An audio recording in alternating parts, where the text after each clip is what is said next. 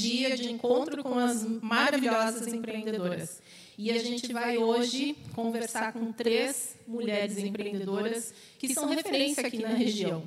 E, primeiramente, quero agradecer ao Espaço Sebrae por estar nos dando essa oportunidade de estar aqui conversando com várias mulheres, é, tendo um evento tão legal. Muito obrigada, Adriana. Eu vou dar a palavra para ela. Boa noite a todas, sejam bem-vindas. Nós agradecemos a presença, a participação de cada uma de vocês aqui no espaço do Sebrae, que é o espaço de todos, o espaço do empreendedor. Sebrae esse ano completando 50 anos de atuação, de história, sempre trabalhando em prol do empreendedorismo, né, empreendedorismo feminino que é tão importante nos nossos dias, nesse olhar para as mulheres empreendedoras que nós temos. Então aqui é, é as portas estão sempre abertas. Né? No Sebrae nós atuamos com as consultorias em gestão, desenvolvimento dos negócios, né? e estamos sempre à disposição para as parcerias. Muito obrigada, então, Adriana. Fica à vontade. Então, hoje à noite é muito especial. Nós vamos conversar um pouco sobre uh, como está o empreendedorismo feminino aqui na região. E eu quero convidar para o palco as nossas palestrantes. Não é palestrante, né, Angela? Não, não é para falar palestrante. É só um bate-papo e realmente é um bate-papo muito informal para que a gente possa debater sobre como está é, as, como estão as oportunidades para as mulheres aqui na região. E eu quero convidar, primeiramente, a Ângela Freire. Ângela, por favor.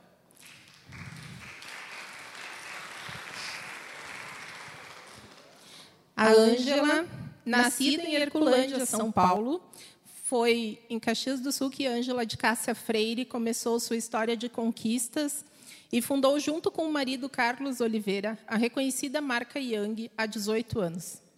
Empresária, mãe de três filhos, o Samuel, a Manu e o Micael, mãe e avó apaixonada, acredita na força da juventude, na coragem na inovação. Após realizar a sucessão na empresa desde 2014, morando em Balneário Camboriú, atua em vários núcleos e associações de mulheres empresárias e desenvolve atividades benemerentes junto à Rede Feminina de Combate ao Câncer e junto ao Rotary. Ângela está disposta a construir um mundo melhor onde estiver e tem na família sua maior paixão. Obrigada, Ângela, por estar aqui. Daiane Catusso, por favor. É graduada em Administração de Empresas pela UX, MBA em Varejo, Mercado de Consumo e Marketing pela USP, Gestão Empresarial pela FGV e Programa de Desenvolvimento de Dirigentes pela FDC. Ganhadora do Prêmio Jovem Talento Empreendedor, concedido pela Prefeitura de Caxias do Sul, e Prêmio Professor Pedro Valente Marques, concedido pela PASEG USP. Já atuou como gestora de projetos no SEBRAE, consultora em gestão empresarial e atualmente é diretora executiva do CIMEX, conduzindo um processo de transformação e mudança cultural da entidade. Daiane é mamãe do bebê Inácio e esposa do Daniel dos Santos. Obrigada, então, Dai, por estar aqui. Agora, a Parvati. Por favor, Parvati. A Parvati ela é graduada em Administração de Empresas pela UX e pós-graduada em Marketing pela FGV, sócia proprietária da Polimodas. Foi a primeira mulher presidente do CDL Jovem, adorei isso, eu queria muito falar isso. primeira mulher presidente do CDL Jovem, também foi da diretoria do CDL e se afastando depois, quando a maternidade chegou. Ela é mamãe do Lorenzo e do Bernardo, Bernardo esposa do Márcio. Então, meninas, sejam bem-vindas. Desculpa ficar de costas aqui por causa da câmera, né? Mas vou sentar. Opa. E, e começar uh, falando que nós conversamos bastante né, a respeito da, do empreendedorismo. E uma das coisas que, primeiro, a gente gostaria de falar que as pessoas confundem empreender, empreendedor com empresário. Então esse a gente quer é, falar para vocês, né, e começar a conduzir o assunto a partir daí, que por essa confusão acontecer, as pessoas não entendem bem seu papel dentro das empresas, não entendem seu papel como empreendedor ou como empresária. Né? Então, a gente vai conversar um pouquinho sobre isso.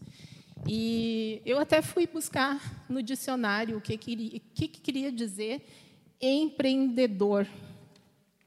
Empreender quer dizer decidir, realizar, pôr em execução. E aí a gente tem já um, um papo bem legal para falar, né? Que tu pode ser empreendedora dentro de uma empresa, né? E necessariamente tu não precisa abrir um negócio para ser empreendedor. Então a gente já vai começar falando aí. Deixa quem que está com o microfone? Então vou passar para Ângela.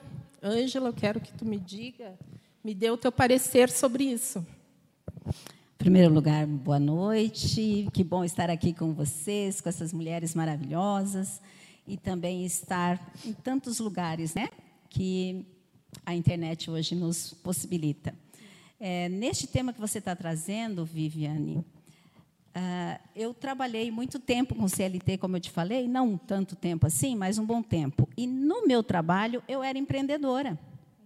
E eu só consegui é, formalizar o meu negócio porque eu dava o meu melhor naquilo que eu fazia. Eu me sentia dona daquele negócio. Né? É, eu trabalhei com farmácia há muito tempo. Quem vai lembrar das farmácias do SESI, ali na Pinheiro Machado, trabalhei ali. Então, era um, é, eu sempre me senti dona. E, e eu fazia como dona. Então, por isso que quando eu tive a oportunidade de ter o meu negócio, foi mais fácil. Eu já sabia como fazer.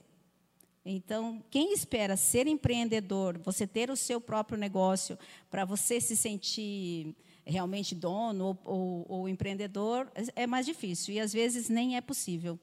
Porque a gente imagina que ser empreendedor é aquela pessoa que vai ter mais tempo livre, vai ter tempo para se dedicar à família, vai poder dormir, né? E tudo isso é o contrário, né? Quem é empreendedor já sabe. Adeus, bons sonos, essas coisas assim. Você tem que ocupar boa parte do teu sono para você criar, para você pensar, para você desenvolver, né?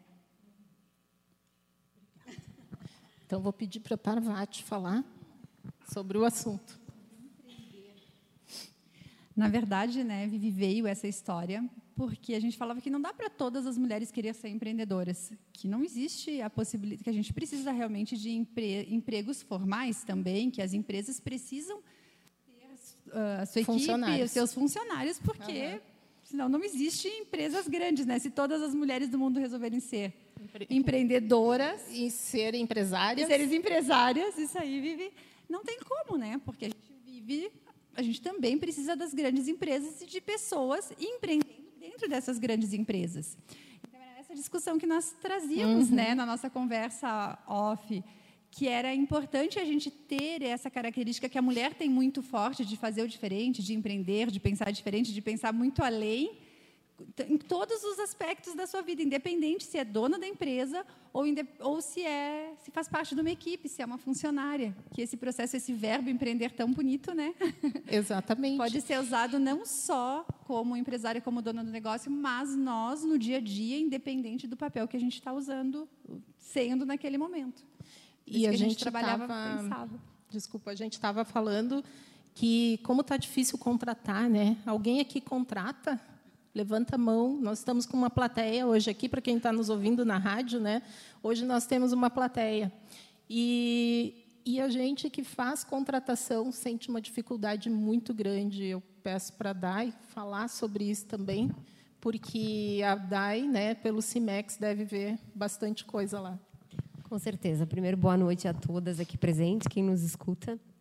É, e só para esclarecer o que é o CIMEX, né? porque as pessoas não conhecem, né? o Sindicato das Indústrias Metalúrgicas, Mecânicas e de Material Elétrico de Caxias do Sul e região. A gente atende aqui a Serra Gaúcha.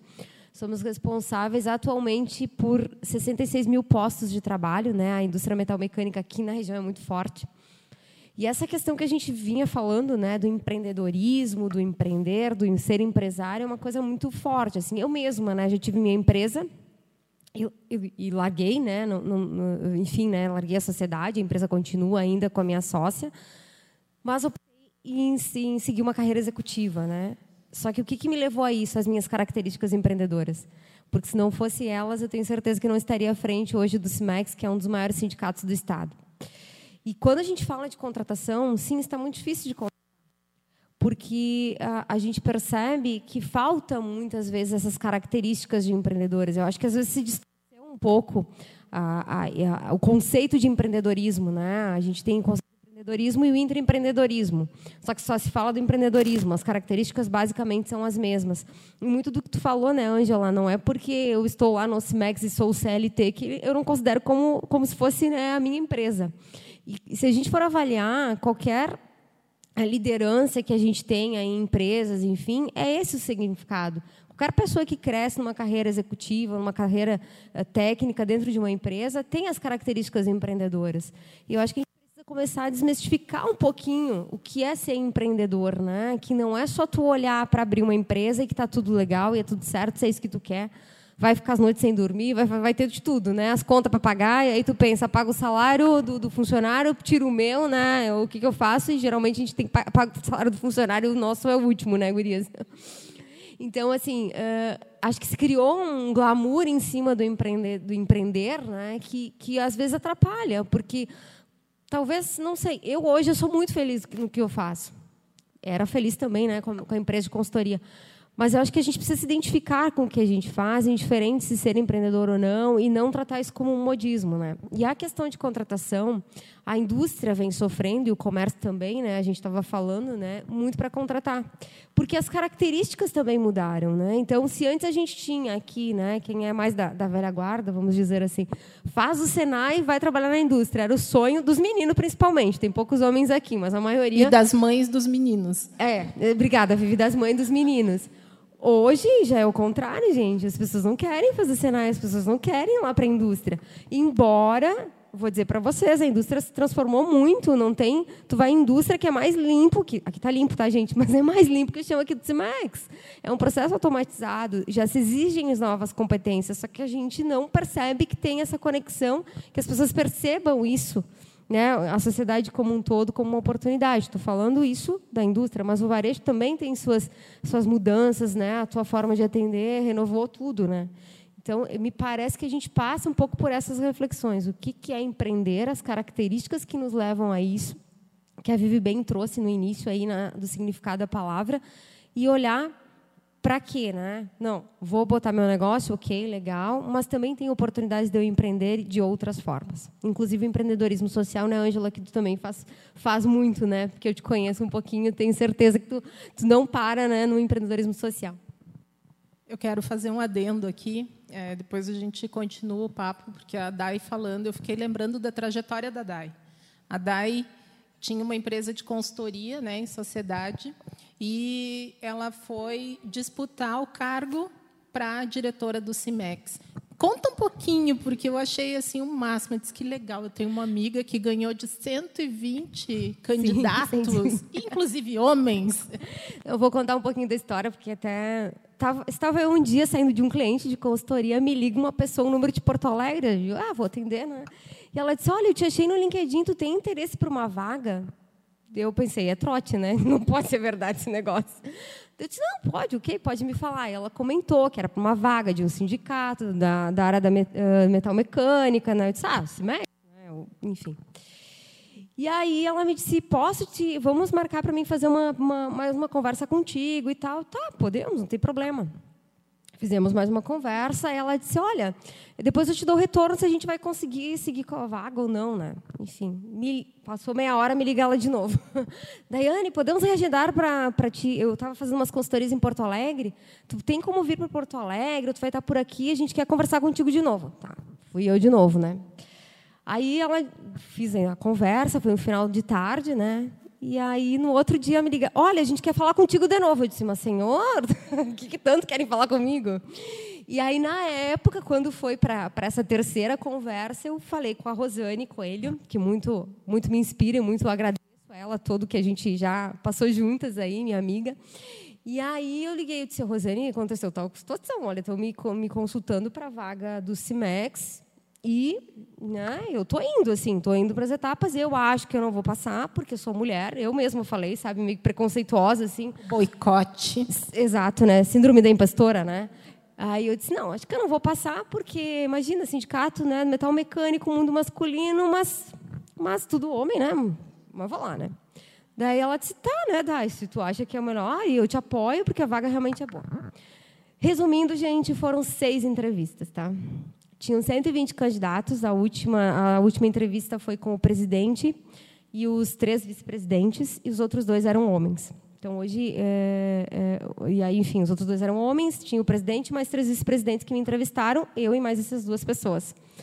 Quando eu cheguei lá e aí me falaram, porque eu conheci uma pessoa que trabalhava, trabalhava lá, ela disse: Ah, tem mais dois homens aí disputando e tal, né? Eu pensei: ferrou, né? Agora que eu não vou nesse negócio.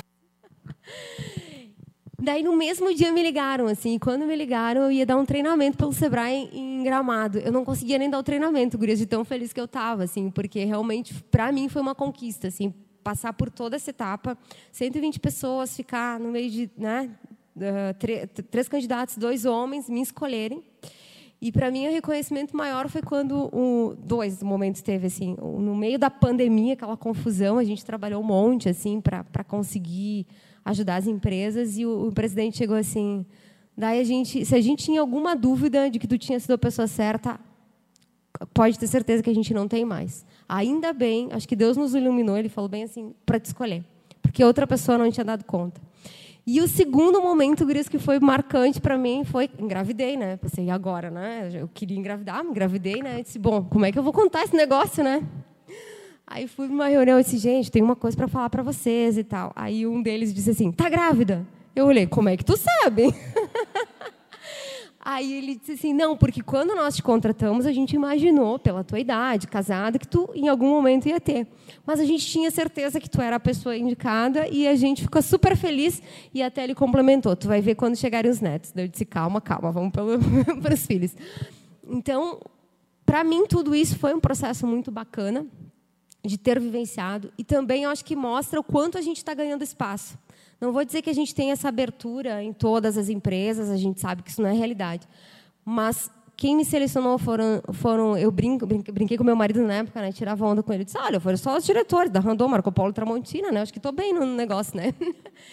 E, mas, e eles têm essa visão, sabe? Então, nem no momento que eu fiquei grávida, eles me mandavam para casa, né? Porque eles diziam, Dai, vai descansar. Dai, tu tá grávida, né? Então, assim, acho que foi muito legal essa acolhida. E eu vejo, claro, que dadas as realidades, mas que isso também está se abrindo um campo enorme para as mulheres com essa, com essa empatia maior, inclusive, das empresas, de olhar para a mulher como um ser integrado, né? Não como mulher lá só executiva. Não, a mulher é mãe também, né? Enfim. Ah, e tu, tu contou essa história aí, eu, eu fiquei aqui, né? Tu disse que. Aí eu fiquei tão feliz e disse: Nós ficamos por ti, porque quando tu me contou, eu fiquei assim: Nossa, que legal. Ela me disse: Foram 120 20 candidatos, 120. Né? E Vivi, se tu me permite, eu vou contar uma coisa, porque eu conto sempre, né? Eu virei embaixadora da Didia Bandera. Não sei se você. Quem, quem conhece Didia Bandera que está aqui presente? A Didia Bandera foi a fundadora da indústria caxiense, da indústria da região. Ela é a mãe do Abramo Eberle. Só que é uma história pouco difundida, né? E aí eh, ela foi a, ela é a mulher da indústria e eu fui a primeira executiva. Então até brincam comigo que eu podia ser a neta da Didia, né? Embaixadora das mulheres na indústria. É isso aí. E aí isso abre também aquela, aquele outro nosso papo, né? De falar que uh, existe um movimento feminino muito grande falando que mulheres não têm vez, né? Que ah, tem muita disparidade, tem como discriminação, né? E a gente estava aqui falando que a gente já viu muita evolução nisso, né? Então tu pode falar um pouquinho sobre isso, né? Depois a Parvati, eu sei que ela vai querer falar sobre isso também, porque uh, a gente vê nas empresas que a exemplo da Dai ali, né, que ela foi vista pelas competências dela, né? Então, meritocracia, né? E, e a gente precisa ter esse esse olhar assim, né? Então, Dai, pode falar um pouquinho, por favor, sobre isso? Claro. Ah, eu sempre acreditei em competência, né? Eu nunca me, nunca me julguei a mais ou menos por ser mulher, né?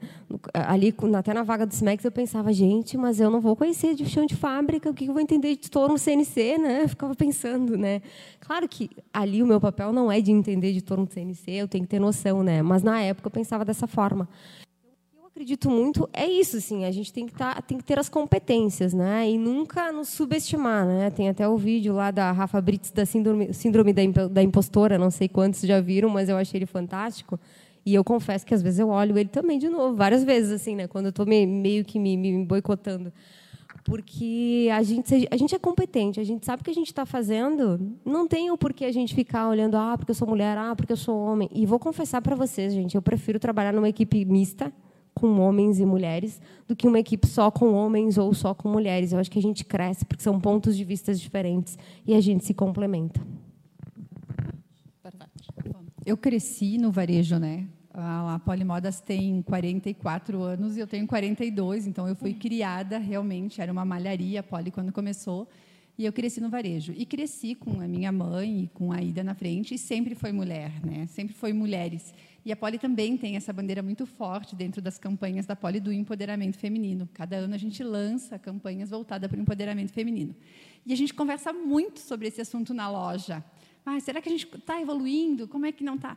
E a gente está chegando à conclusão que está evoluindo muito e que a gente quase não precisa mais fazer muitas campanhas dentro desse, desse, desse tema, porque a gente sente que mudou muito isso nos últimos dez anos e que pode, nós até estávamos falando de dados, né, que pode ter ainda essa diferença, mas que é muito pequena, que essa disparidade de salário que eles falam muito, a Dai trouxe para nós, que a comparação às vezes não é do mesmo cargo, né, do mesmo salário. E o varejo é mulher, né? A mulher toma conta do varejo muito forte hoje, né? Eu acho é. que o varejo é feminino. então eu acho que houve esse crescimento, tanto que neste ano a gente nem trabalhou mais essa tematização. E há dois, três anos atrás a gente trabalhou, a pandemia, a gente perde a noção de tempo por causa da pandemia, né, meninas? Mas a gente trabalhou muito forte a sororidade, que hoje a gente sentiu, quando, quando a gente fazia discussão para ver que, que tema a gente ia abordar na loja, a gente sentiu que não era mais uh, que a mulher não tinha o seu espaço, mas que a mulher competia com a outra mulher. Uhum. Então a gente até trabalhou a sororidade. Eu acho que isso hoje está sendo mais trabalhado, mais discutido, do que o poder da mulher, do que a gente pode e a nós mesmos que que falamos mal da outra mulher, que não valorizamos a mulher. Então acho que está muito mais forte esse movimento nosso de empoderar as mulheres nesse sentido do que a mulher não ter mais espaço no mercado de trabalho, ou não ter mais espaço em casa, ou não ter mais espaço com o marido. Eu acho que a nossa busca agora é, é essa, e acho que está acontecendo também. Já, já estamos melhor nisso também, na minha opinião. Com certeza. E a gente vai entrar nesse tema mais profundamente depois. Só vamos ouvir a Ângela, o que ela tem a ver, a dizer sobre isso. Pois é. é. A nossa empresa é praticamente só mulheres, né? Nasceu de uma mulher, que fui eu, carregando de porta em porta umas sacolas para vender. E depois meu esposo veio fazer parte e hoje meu filho está no comando da empresa juntamente com a minha nora. Mas é, eu acho que depende muito da forma como ah, fomos educadas e conforme nós estamos educando também os nossos filhos, porque o mundo é outro.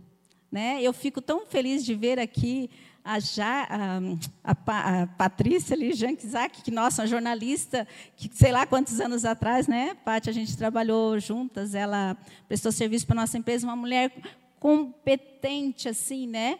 Que, que faz você olhar e ver em cada mulher um resultado diferente. É, não é por ser homem. Eu tenho um pouco medo de que nós mulheres, com a força que nós temos, achamos que não precisamos de ninguém, muito menos dos homens. E que não é verdade. Né? Eu acho que se a gente souber conviver né, homens e mulheres, é, isso se equipara normalmente, porque hoje a gente vem superando o que antes, né, historicamente, era o homem no comando. Hoje os homens já entendem. Eles não comandavam nada, mas né, achavam que era, porque era na base da força, da imposição. Mas a gente sabe que as nossas avós, bisavós e tataravós comandavam. Os homens foram para a guerra e a vida continuou. Né? Então, as mulheres, sim, elas se mantêm no comando. Só que eu acho que a gente não pode perder a nossa feminilidade e sabermos o nosso lugar. E, claro, se os homens não souberem o lugar deles, a gente ensina. Isso aí. Então, muitos assuntos foram levantados aí, depois a gente vai se aprofundar mais, né? Mas eu queria falar um pouquinho também sobre é, da pandemia, né? A gente teve aí, eu acho que um antes e depois do empreendedorismo feminino que veio para cortar o espaço. É, a pandemia mudou realmente a vida de muitas pessoas, né? Principalmente das mulheres que se obrigaram a cuidar dos seus filhos em casa, dar aula para eles, continuar trabalhando, cuidando da casa, né? E não é mimimi o que a gente vai falar, né? Que a gente tem, tomou todo esse cuidado assim para não ficar aqui choramingando e não, as mulheres são as indefesas, são as são as vítimas, não. Pelo contrário, a gente cresceu muito nesse período. Eu mesma vi muitas mulheres à minha volta, nos grupos de mulheres, que se reinventaram. E é por isso que esse programa existe, né? Porque eu via muitas mulheres uh, fazendo uh, fazendo uma transição de carreira meio amarra, né? Então, uh, advogada virando doceira, arquiteta fazendo outras outras atividades, né? E muitas vezes com com aquele receio, né? Pô, mas eu estudei a vida inteira para ser advogada, de repente eu estou fazendo docinho para vender, né? Assim também a venda direta cresceu, que foi uh, gigantesca, assim, o número de mulheres que se jogaram na venda direta por ter por ter facilidade, enfim, né? Então eu quero que vocês falem um pouquinho sobre isso dentro dos seus nichos, como é que foi para vocês, como que vocês viram essa transição. Vou começar lá pela Dai mim, Vivi, tá bom. Na verdade, a pandemia, olhando para a indústria, foi, foi muito desafiadora, né? Porque, embora se possa olhar, não, mas a indústria está aberta, né? Que era uma coisa que se falava. É, mas, por exemplo, as mulheres grávidas tinham que ficar em casa. Como é que tu coloca uma mulher de produção, que trabalha na produção, e a gente tem muita mulher em produção, né, né, trabalhando na, no chão de fábrica, em home office? Não tem como, né? Uh, claro, tem como tem, né? Porque a gente cumpriu a lei, né? Claro, tu vai botar, mas isso gera uma questão, gerou umas questões complicadas assim para a empresa, né? Ao mesmo tempo, tu pega uma pessoa do administrativo, uma mulher, né, que tem filhos, enfim, né? Uh, eu admiro quem consegue trabalhar em casa em home office com os filhos. Eu já tentei, gente, o meu filho me ouve minha voz, já começa um desespero querendo a mãe, né? Então, eu, eu, essas mudanças todas, inclusive, deixou um pouco mais flexível, né? A gente vê live com as crianças aparecendo, né? Eu acho que isso foi muito positivo.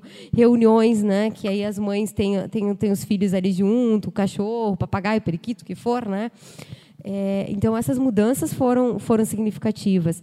A indústria, claro, se a gente for comparar com o comércio, que fechou, enfim, embora tudo é uma cadeia, né, gente? Se o comércio não vende, não adianta a indústria produzir.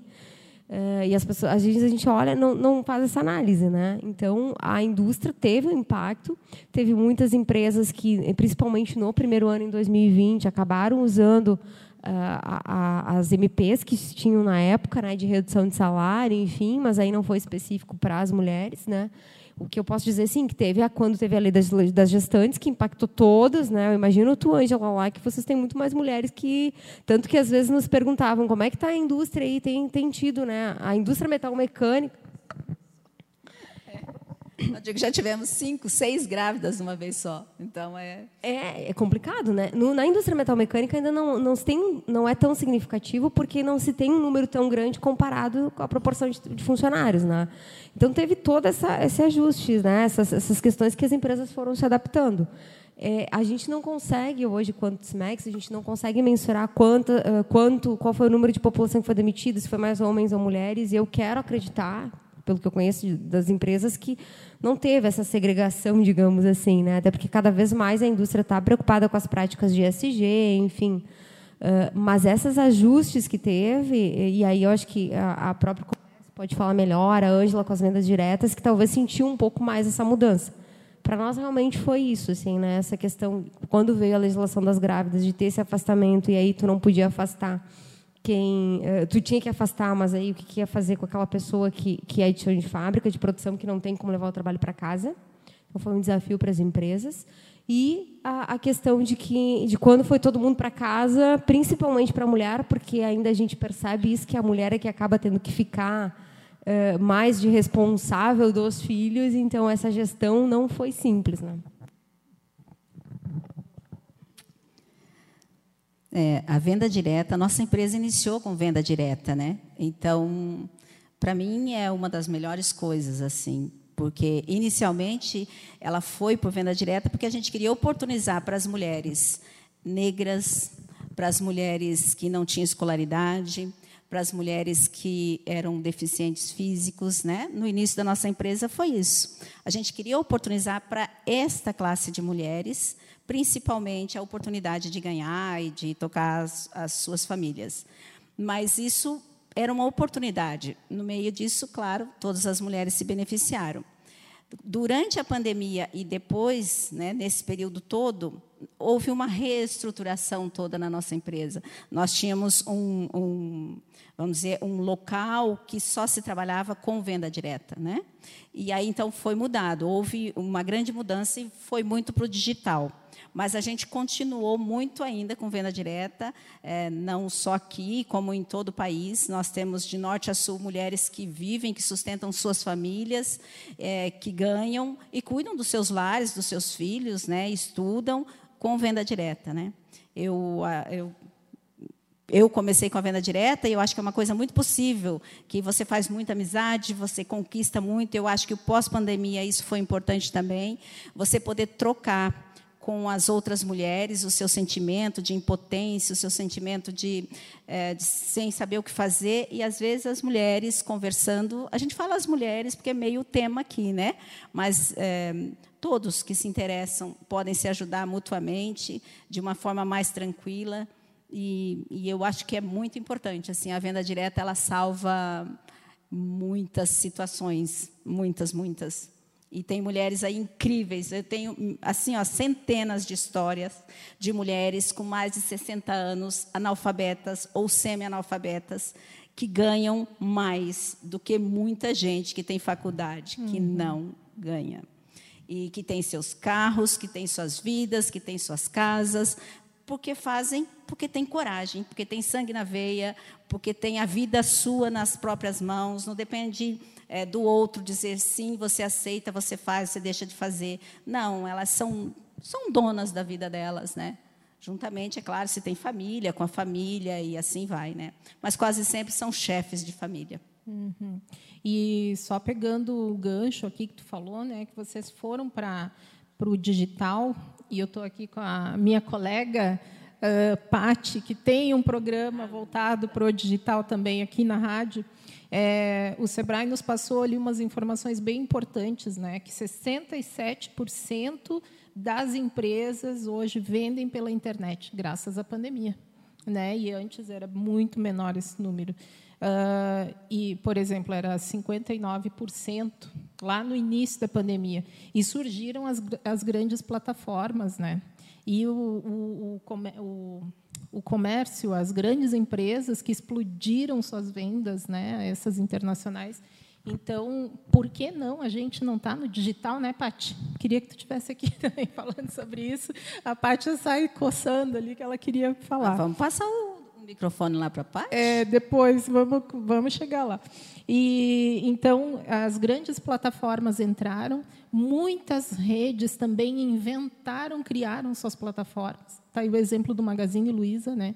que, que uh, ampliou uma plataforma que eles já tinham, mas colocaram diversos pequenos empreendedores lá e eles uh, arrebentaram. Né? Foi, acho que, a grande sacada deles durante a pandemia. Então, uh, eu queria saber lá da Parvati, como é que foi o digital para vocês? Que Bom, ações que vocês fizeram? Como é a foi? Poli já tinha essa parte digital muito bem estruturada quando começou a pandemia. Nós já temos o e-commerce há oito anos. Nós somos pioneiros em Caxias de e-commerce de moda. Nós já trabalhávamos com Insta, nós tinha toda a parte muito já estabelecida. O grande desafio foi fazer com que toda a equipe de venda entendesse que ela tinha que se desenvolver nesse sentido. Como empresa, nós tínhamos isso, mas a partir do momento que fechou tudo, nós precisávamos que toda a minha frente de venda, que estava acostumada a atender o cliente de porta, fosse para o digital. Então, isso foi um desafio bem grande para nós, como empresa. Então, a gente trabalhou, fez treinamento de venda de WhatsApp, desde ensinar, eu digo que a gente ensinou lá como é que se escrevia negrito, itálico dentro do WhatsApp, como fazia mensagem, se usava imagem, se não usava imagem. Então foi assim, realmente ah, ensinar assim o beabá da coisa digital, Sim. desde incentivar. Hoje a gente incentiva muito o Insta individual das meninas. Olha, eu digo, quanto elas não estão aprendendo, elas como pessoas, isso sim tem que empreender, né? Atitude colocar a cabeça, né? colocar a cara na, né? A gente começou com as lives, que foi um grande desafio. Eu já trabalhava, já fazia vídeo na loja, mas tu fazer live, tu ir lá trocar, mostrar o teu corpo, mostrar o produto. E o pessoal dizia, tu tem que fazer, tu tem que fazer. E eu dizia, eu não vou fazer, não vou fazer. Então, realmente, até a gente, né, que sempre está ali querendo fazer diferente e tal, a gente teve que se desenvolver muito. Hoje a gente faz lives e é bem interessante, né, todo esse processo de live. E nunca mais para de fazer, né? Nunca mais vai querer parar. Vocês não Porque... têm. Ah, vocês não têm o tra... Na verdade, assim, esse mundo digital é maravilhoso, né? Mas isso tem um trabalho por trás. Um tra... Ninguém mais hoje sai de loja em loja para comprar um calçado. Coisa. Primeiro, manda mensagem para 50 lojas, porque mandar uma mensagem no WhatsApp é bem fácil. E olhem o trabalho por trás, nós, como lojista, temos. Uhum. Então, isso também foi um desafio que a pandemia trouxe para nós. Hoje, a cliente não entra na loja. Hoje, olha que até ela chegar na loja tem um trabalho por trás, uma quantidade de pessoas por trás muito grande. Uhum. Então, então foi um desafio não de transformar a loja, mas de transformar cada pessoa da equipe, que eu acho que foi um desafio bem grande para nós. E hoje a gente vê essa evolução.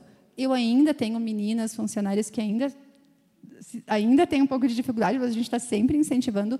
Mas a maioria do meu grupo hoje tem Insta próprio, faz divulgação próprio, já aceita participar das lives, Bom, mensagem no WhatsApp, então passam mais o dia. Uh, que uma vez era quase proibido dentro da pegar Sim. o celular ou dentro da, na, na, parte da venda ali ficar na frente do computador. Hoje a gente chama P3, o lugar onde a gente espera o cliente que entra na loja.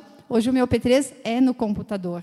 Pensa se isso há dois anos atrás ia ser assim, gurias. É, claro que a gente fala que o cliente que entra na porta é mais importante, tal, faz todo esse trabalho, mas hoje é o computador, né? É. Então a pandemia trouxe uma evolução para o comércio assim muito grande. Apesar de e... todas as dificuldades, né, Sim, né? mas todo mundo passou por isso, né? Inclusive a indústria, né? Então eu queria que a Dai falasse um pouquinho como é que foi essa evolução para a indústria.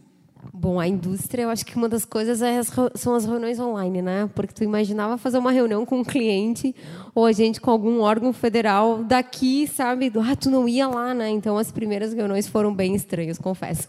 O pessoal olhava, não, mas será que eu estou fazendo certo? Inclusive até nossos diretores, assim, né? E a própria indústria teve que se reinventar, porque teve segmentos que, que era da cadeia de fornecimento que, de, que parou, então teve que readequar produto. Uh, além do movimento que já tinha, né, da indústria cada vez mais próxima do varejo, que eu vejo que deu uma intensificada. A questão do digital também, né? Tinha muita indústria que não tinha Instagram, não tinha Facebook, WhatsApp, né? Essas, essa história de não de usar o WhatsApp, né? Na, na hora de trabalho, aquela coisa toda. Eu vejo que isso caiu, tá? Não para todos os setores, porque para vocês terem uma ideia, o CIMEX é algo meio um pouco desafiador, né? Porque a gente a gente representa empresas de ônibus, empresas de carreta, Tramontina, que é toda a parte de, de, que aí tem mais a ver com o varejo, né, consumidor final, né, que toda a parte de louças, enfim. Empresas de armas, empresas que fazem sabres, empresa que faz máquina de, de massa. Então é uma diversidade muito grande. E aí cada um dos setores teve que se readequar, né? A gente teve, por exemplo, as indústrias fornecedoras do, do, do setor moveleno tiveram um crescimento absurdo, porque todo mundo estava trocando de imóveis, né? Estava ajustando a casa para o home office, inclusive, né? Que é a própria indústria, que é a própria empresa, né? Que a pandemia nos levou para dentro de casa.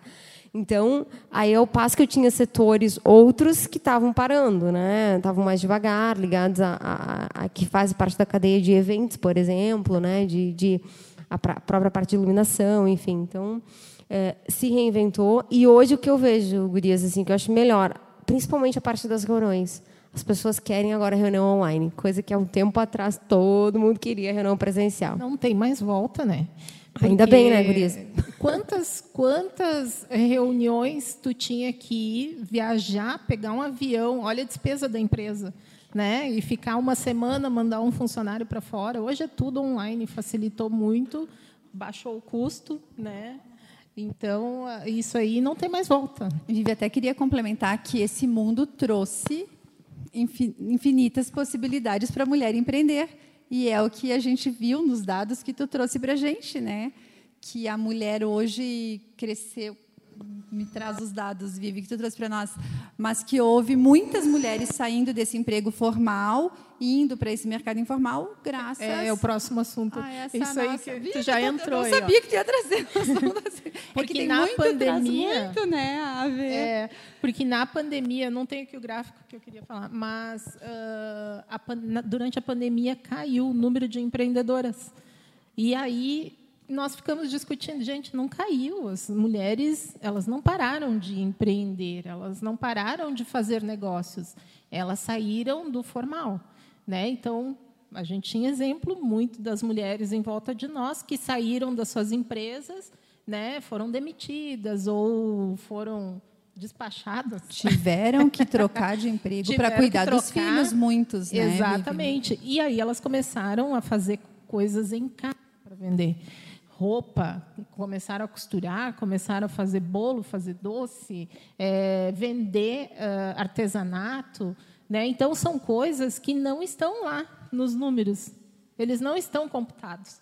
Mas a gente sabe, porque a gente vê as mulheres em volta né, que estavam fazendo. Muito difícil uh, mulher que ficou em casa sem empreender. Né? Nós temos alguma empreendedora aqui? Levanta a mão, por favor, quem é empreendedora. Não, só para acordar vocês, né? Porque, então, uh, nossa plateia aqui é toda de empreendedora. Algumas são empresárias, né? Mas acredito que todo mundo é empreendedora. E uh, muitas que estão aqui agora falando do digital aprenderam a fazer vídeo no digital, né? No, durante a pandemia. Levanta a mão, por favor. Quem quem começou a fazer vídeo durante a pandemia? Não tem vergonha, pode falar para nós, vamos, vamos interagir. Olha aí, ó, mas aqui já fazia um vídeo antes? Já? Que legal, tu vê. Ó, já fazia? Ah, tu é blogueira, né? Não? Olha aí, então, e a gente tem hoje pessoas especializadas. A Mai, por exemplo, começou a ensinar durante a pandemia a, o pessoal a utilizar o WhatsApp, né, Mai? Porque... Então, presta aqui, fala um pouquinho para nós. Eu queria falar de uma coisa que às vezes a gente imagina que para ir para o digital tem que ter algum produto, né, para vender. E o mais legal dessa pandemia é que é que se vender, o mais legal dessa pandemia, olha só o que eu falei. Para dizer o seguinte, eu acho que se tudo existe por alguma razão, por algum motivo.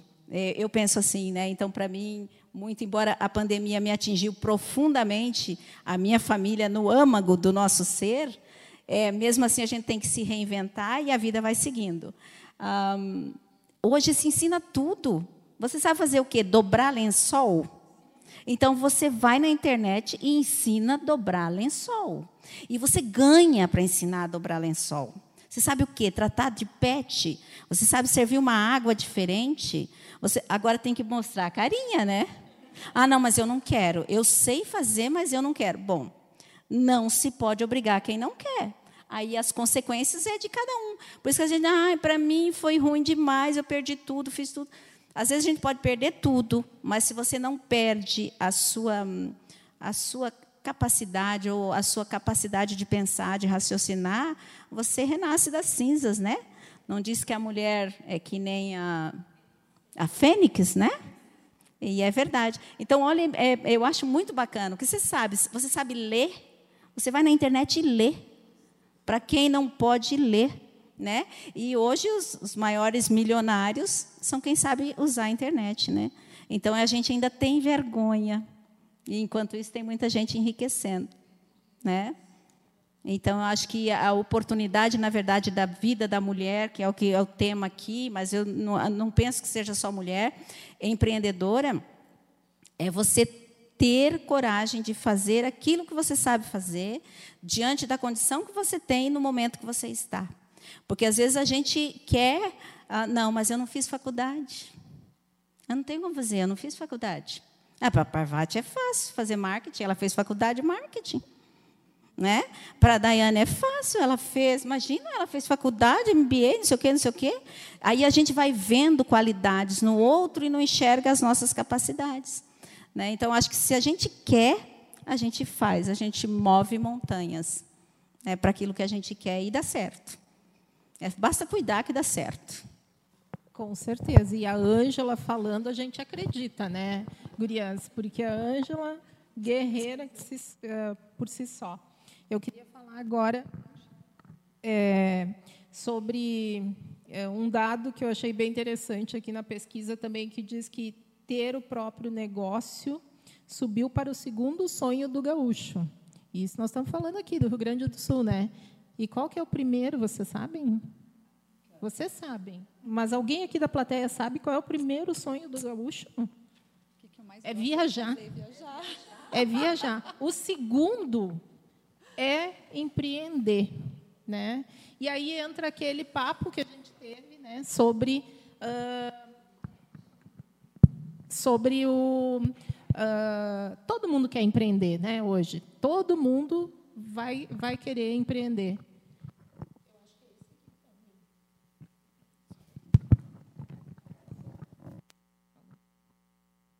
Todo Oi. É, as pessoas quero sair do meu emprego, quero empreender. Então aí a gente tem uma baita, um baita de um papo aí para bater sobre isso, né? Porque a, a Parvati mesmo estava falando agora, né, que as funcionárias, muitas funcionárias não queriam fazer vídeo e tal, né? Falta o espírito empreendedor, né? Falta aquele, aquela atitude empreendedora mesmo para o funcionário. Então acho que todo mundo tem que ser empreendedor. O que a gente não pode querer é que todo mundo seja empresário, porque senão não vai mais ter funcionário no mundo e aí as empresárias ficam preocupadas, né? Vocês estão me ouvindo? Eu acho que tá. tá. Então, pode falar, começar lá pela Dai, então. A Dai que falou sobre atitude empreendedora outro dia comigo e o papo foi muito bom. Agora foi. É, na verdade, né, é, eu vivi agora até me perdi com a história dos microfones, mas é, eu acho que é, quando a gente fala em empreender, na verdade, a atitude empreendedora acho que é o mais importante, porque vem muito no encontro do que a Ângela falou. Que quando a gente quer alguma coisa e a gente acredita e a gente é competente para isso, eu acho que ninguém segura uma mulher, né? Não que o homem não tenha isso, mas eu acho que a gente tem mais dedicação, mais, mais força de vontade, enfim, desistir, né? Demora menos, demora, eh, acaba desistindo, não desiste na primeira, na primeira vez, né? E, e, a questão do empreender, eu acho que também isso é um pouco de do que é vendido para a gente, né? Porque todo mundo nos vende a ideia de que ah, empreender vou ganhar muito dinheiro, né? Mas gente, vamos, vamos lá, que a gente está com uma plateia de empreendedoras, nem sempre é verdade. Sabe, eu acho que é, ou quando a gente é funcionário, né? Tu olha muitas vezes, nossa, hoje a Poli faturou, sei lá, 100 mil reais. Sim, mas quanto foi de custo, né? É. Quero, Ninguém quero, olha. quero vender roupa porque a Parvati está rica. É, exato, sabe? Eu não vou dizer, não estou dizendo que não dê dinheiro, que não é isso, sabe? Mas eu acho que tem que estar tá muito ligado ao que tu quer da tua vida, né? Porque se, se realmente é teu sonho ter teu negócio, tu vai ter prós e contras, como tudo na vida.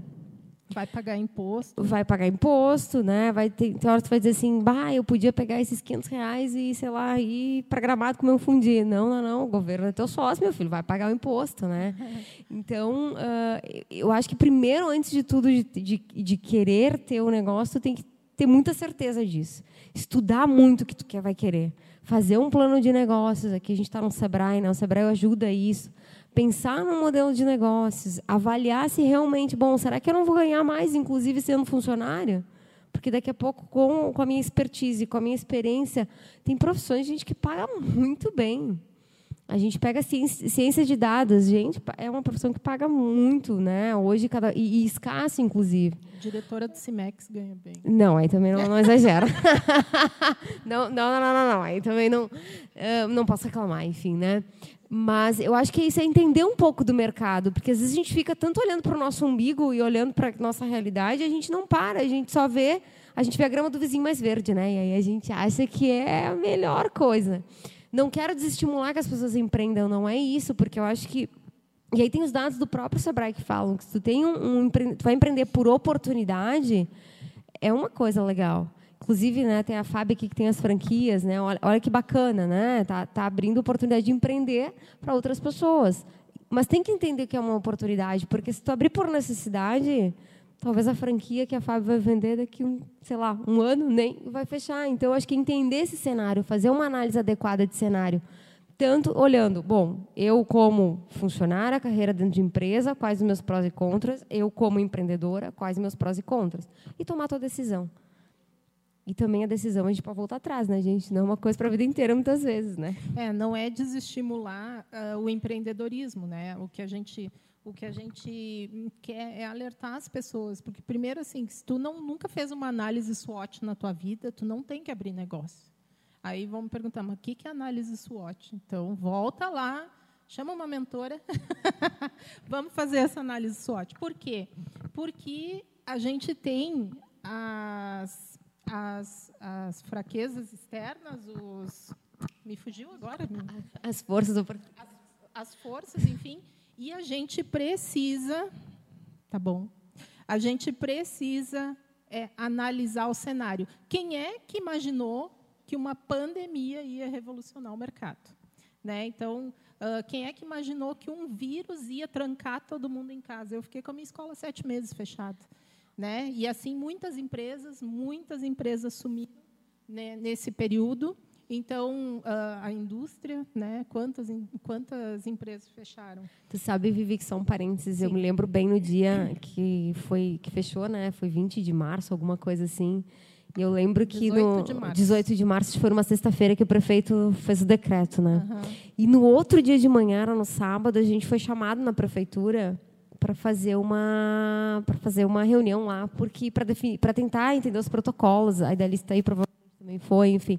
Mas na época, eh, nesse momento estava só a indústria. Eu lembro que eu saí de casa, a cidade parecia uma cidade fantasma.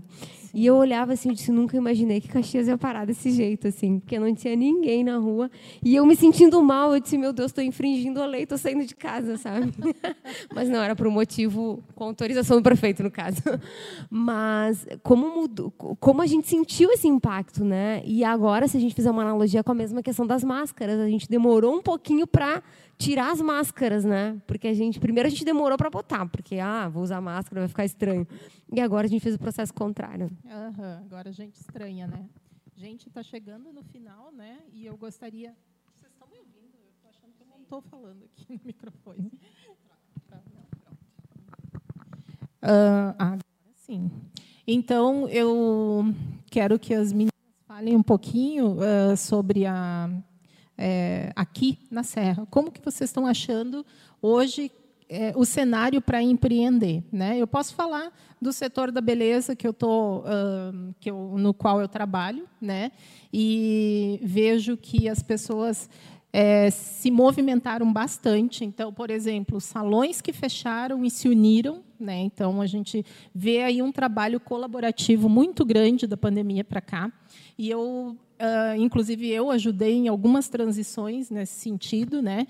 É, porque as pessoas enxergaram, olharam para o lado e viram que o colega também estava com dificuldade. Por que não juntar nossas dificuldades né? e a gente compartilhar as nossas experiências e fazer crescer junto? Isso foi muito legal. Eu acho que foi a melhor parte né, da, desse desse, dessa jornada que a gente fez aí durante a pandemia, né, que as pessoas começaram a olhar para o lado. E aí a gente traz aquele assunto da sororidade, né, que foi, foi assim, a gente até estava conversando aqui antes, né, mas será que realmente as mulheres estão se ajudando Né? E aí a gente falou de regiões, Caxias, eu acho que é um dos lugares mais difíceis para isso, né? que as mulheres são mais resistentes né? em, em, em colaboração. Mas eu vejo, dentro da área da beleza, por exemplo, que isso aí mudou. Né? Então, acho que vocês também podem colaborar um pouquinho sobre isso. Pode falar.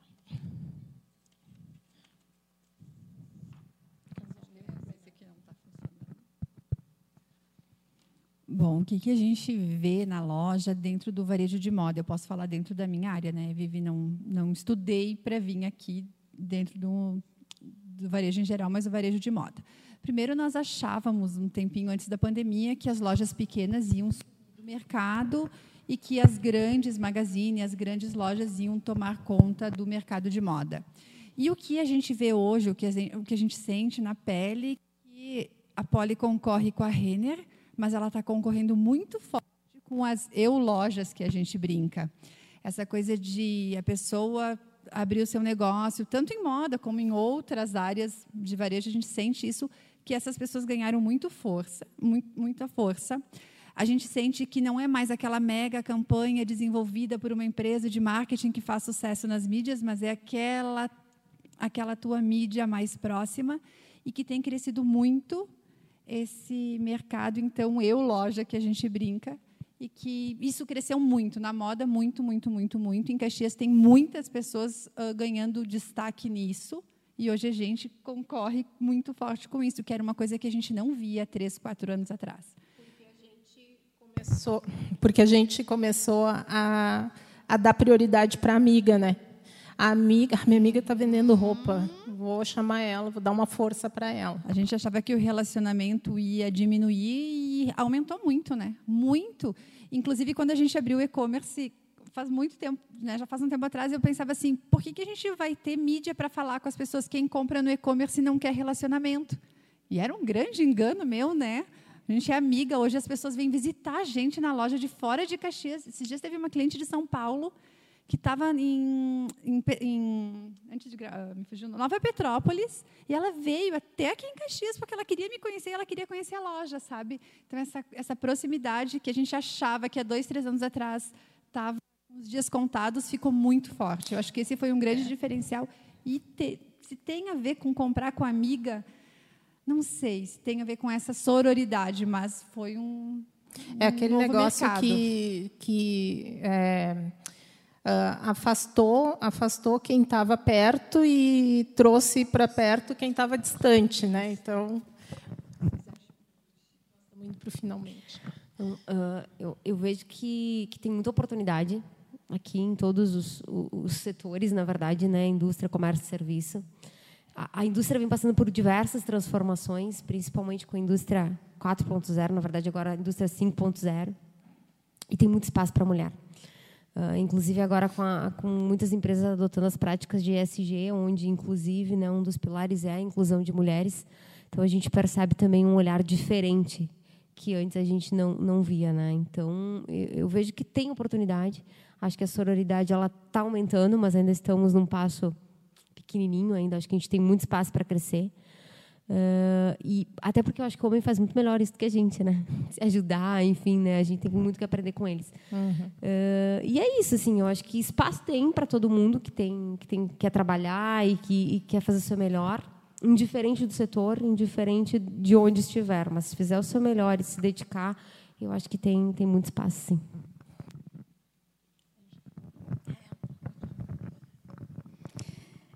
Eu também acredito que tem em muitos setores. Falando em sororidade, eu queria citar uma coisa que eu acho legal assim, Vivi. É, no mundo digital, né? Eu sou analógica, claro, né? Sessentão tem que ser analógica. Agora, é, às vezes a gente critica um post de uma amiga, ou olha, aprende com aquele post, mas a gente não dá um like. Então, que tipo de sororidade é essa, né, gente? Nossa, olhei, vi, gostei, o que, que me custa? Né? Ah, não, mas estou dando um like, estou dando. Como é que é? Estou dando. Força para ela. Força para ela. Então, acho que é, é, é uma coisa tão simples que nós podemos melhorar. Nós podemos melhorar, nós podemos ser melhor nisso. E, e, e, isso é uma corrente, como todas as outras coisas. Deram um like, nós demos like no outro, vai, nós vamos ganhar like. E aí a corrente vai seguindo, né? Ah, mas imagina, olha lá o que ela fez. Mas é o trabalho dela. Né? É. Tem que ser, como diz aquele TikTok, né? é o meu marketing. Outra coisa que eu vejo, a construção civil aqui em Caxias ainda não está nesse patamar, mas a mulher vai trabalhar muito na construção civil. Porque a mulher, a construção civil não é mais tanto pegar no pesado, ela está na tecnologia. Ela já está num patamar diferente. E a mulher faz um trabalho fantástico também na, na, na indústria da construção civil. Né? Então, eu, eu acredito sim que tem possibilidades inúmeras imensas, sem contar as que estão por vir ainda, que nós nem conhecemos, que vão nascer ainda, né? As profissões que ainda vão nascer aí na, nessa próxima década. Com certeza, temos muito pela frente. É verdade. E a gente tem ótimos negócios aí surgindo. É, muita coisa nova surgiu durante a pandemia. Muitos é, negócios foram reinventados, né? A gente tem exemplo aqui, a colega ali, a a Fábia, a Dani, que uh, tem uma franqueadora né, de café. E olha o que é o café delas. Todo mundo conhece aqui o café, o, o Dulce Urban Café. Então, gente, tem o maior orgulho de falar, mulher daqui, franqueadora. E eu conversando com ela, aliás, vai ser minha entrevistada no dia 25 de, de maio, Uh, e a gente vai estar ao vivo lá de Garibaldi, no Boulevard, né? Então assistam, a gente vai estar com um programa lá, muito chique. E eu tenho maior orgulho de falar dessas minhas amigas aqui, né? Que por isso a Ângela está aqui, a Parvati, a Dani, a Daiane, porque elas se reinventaram, estão aí. A, a, a Dai tinha uma empresa, né? Não não pensou pensou né, em fazer a transição, né, de mudar, enfim. É, às vezes a gente sofre, mas depois descobre o quanto é bonito. Eu também acabei de fazer uma transição e a gente pode sim se reinventar, né? E a gente reinventou os negócios. Então, a exemplo ali da Dult, né, que criou esse esse negócio maravilhoso, que é um café em 7 metros quadrados, né? Não é mais, agora é 15. Uh, ah, e elas estão bombando né, uh, criaram um negócio novo, uma ideia nova para uma cidade que nem Caxias, que eu digo que cresceu o corpo, esqueceu um pouco da cabeça, né? Porque a gente tem ainda muita uma cultura um pouco arcaica assim nesse sentido de trazer inovação e tal. Mas por outro lado, temos também as melhores startups estão saindo daqui, né? Temos um, acelera de startups aqui, então a gente está crescendo né? Mas a gente pode crescer muito mais se a gente se ajudar. Se a amiga, enquanto ela falava aqui, eu só via a cabeça da Maiara fazendo assim, isso, isso, isso, querendo falar, né, sobre dar apoio para a colega, dar apoio para aquela amiga que está abrindo o seu negócio, né? Esses dias uma amiga da, uh, me mandou um, um post de uma empreendedora, não sei aonde, lá na Europa, deve ser, não era aqui, com certeza, que ela abriu uma empresa, abriu um restaurante e, e a fila de amigos dobrava o quarteirão. E eu disse, nossa, que sonho, né? Mas eu sou muito feliz, porque as minhas amigas, as minhas uh, seguidoras, enfim, aqui a gente sempre se ajuda muito, a gente colabora muito.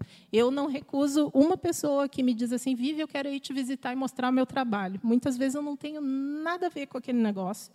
Às vezes é alguma coisa da indústria que eu não entendo bem, enfim, mas a pessoa quer me contar e eu quero ouvir, porque ela está tendo uma ideia, porque ela está criando um plano, ela está revolucionando a vida dela. E isso é que é importante. A gente precisa ajudar a colega, a amiga, né? Porque tudo isso vem de volta para a gente, né? O universo traz mais do mesmo para a gente. Então, meninas, quero muito agradecer vocês pelo olhar que vocês trouxeram dos seus nichos, né? Está chegando ao fim, então quero agradecer a todo o nosso público que nos ouve lá pela rádio. É, quero agradecer os apoiadores e aí eu vou pegar aqui o nosso. Está em algum lugar aqui, né? Que agora eu já misturei tudo aqui. Então vamos lá. Porque sem os apoiadores a gente não tem programa, a gente não consegue trazer para vocês tanta mulher maravilhosa, né? Então, Instituto Ana Hickman, cursos profissionalizantes de curta duração para você mudar de carreira e ter a sua independência financeira fazendo o que ama. Instituto Ana Hickman, a escola mais amada do Brasil. Pode ir lá e falar comigo, tá? Coprobel Cosméticos, a maior e mais completa loja de cosméticos da Serra Gaúcha. Para você que gosta de variedade e quantidade, temos as melhores marcas em cosméticos e móveis para profissionais e para você consumidor, aqui na Pinheiro Machado. Dale Carnegie. Há mais de 100 anos, a Dale Carnegie vem capacitando milhões de pessoas a assumir o comando dos seus negócios, da sua carreira e do seu futuro. Pode falar com a Andrea, que está aqui. Um, Divinitar Aromas e Sensações conta com loja física inaugurada em fevereiro de 2020, oferecendo consultoria na área de perfumaria aos clientes. Faz um atendimento personalizado. O cliente tem atendimento exclusivo na escolha do melhor produto para a aromatização do seu ambiente, sendo residencial ou comercial. Uh, Eco Studio, projetos personalizados, desenvolvidos exclusivamente para o seu negócio, gestão de comunicações, logotipos, identidades visuais, criação de sites.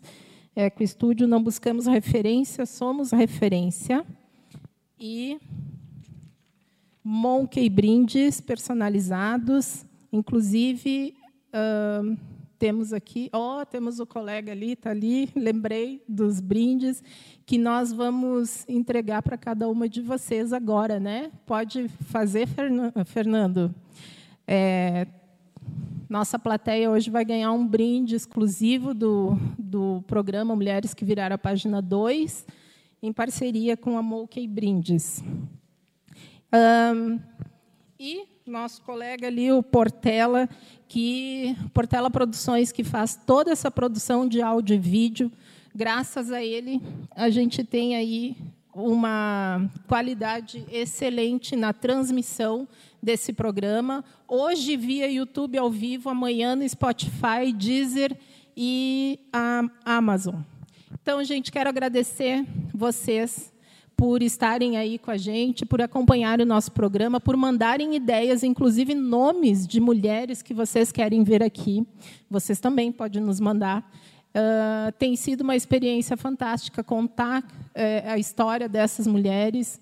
Estou trazendo muita mulher que eu contei a história lá durante a pandemia e já se reinventou. Então, para mim, é uma baita inspiração. Muito obrigada e uh, mandem esse vídeo para aquela amiga de vocês que precisa de inspiração, que está lá chateadinha em casa, que não sabe o que fazer, está numa fase de transição de carreira, não sei para que lado vou. Assiste os programas do Mulheres que Viraram a Página 2, vocês vão ver grandes mulheres se reinventando e são fonte de inspiração para vocês. Obrigada, Sebrae, pelo espaço. Obrigada, Rádio Pop Mais, por abraçar o projeto e boa noite para todo mundo.